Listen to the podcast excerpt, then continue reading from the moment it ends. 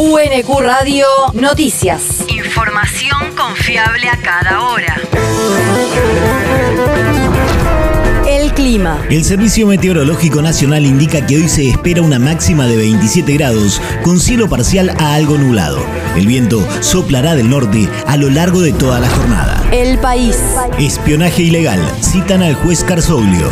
La ronda de declaraciones testimoniales en la causa que investiga espionaje ilegal desde la AFI durante el gobierno de Mauricio Macri continuará hoy con la citación al juez de Avellaneda, quien denunció presiones de la agencia de inteligencia y se negó a encarcelar a Pablo y Hugo Moyano, aunque adelantan que podría pedir postergar el trámite, como ya lo hizo Mariano Macri, hermano del expresidente.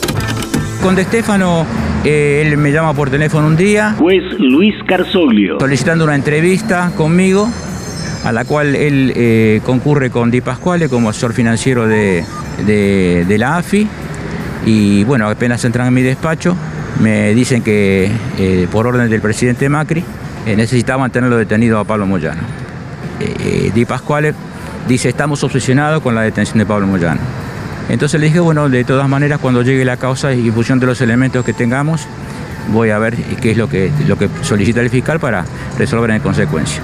Me preguntaron, por supuesto, qué era lo que quería yo. Por supuesto, no, viniendo del asesor financiero de la AFI, ustedes saben a qué pudo haberse referido. En el juzgado federal de Marcelo Martínez de Giorgi también preparan los cuestionarios de preguntas para que respondan como testigos el diputado Diego Santilli y la interventora de la Agencia Federal de Inteligencia Cristina Camaño, quienes por sus cargos hicieron uso de su derecho a declarar por escrito, según informaron fuentes judiciales. La región. La AFIP detectó incumplimiento laboral en locales gastronómicos de shoppings.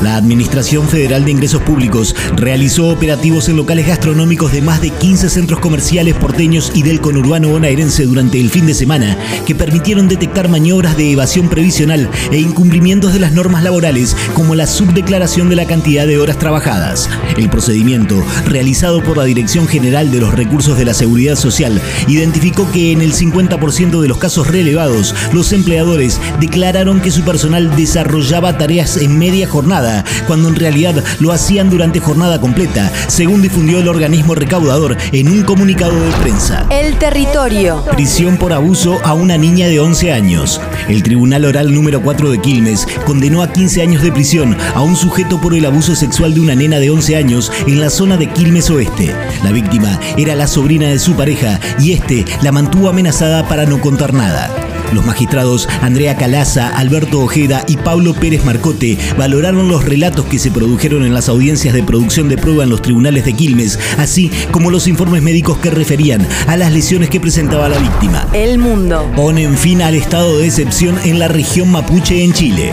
El presidente Gabriel Boric ordenó el fin de la militarización de la Araucanía y el Biobío, ordenada hace seis meses, luego de varios ataques incendiarios que fueron atribuidos a grupos radicales mapuches que reivindican la propiedad de las tierras. Los militares desplazados en esa región del sur chileno abandonaron ayer el lugar después de haber sido enviados en octubre por Sebastián Piñera en una decisión que fue prorrogada en 10 oportunidades con la aprobación del Congreso trasandino. La universidad. Cartelera virtual de asignación de aulas. Los alumnos y las alumnas de la Universidad Nacional de Quilmes que cursan la modalidad presencial podrán ver la asignación de aulas en una cartelera virtual. Cada dirección de carrera continuará realizando de todas formas la difusión por los medios habituales, ya que esta nueva modalidad de información no viene a reemplazar, sino que complementa los mecanismos habituales de información de aulas. Ya se pueden consultar online las aulas de las asignaturas de los departamentos de Ciencias Sociales, Economía y Administración y Ciencia y Tecnología en el portal web de la universidad en www.unq.edu.ar.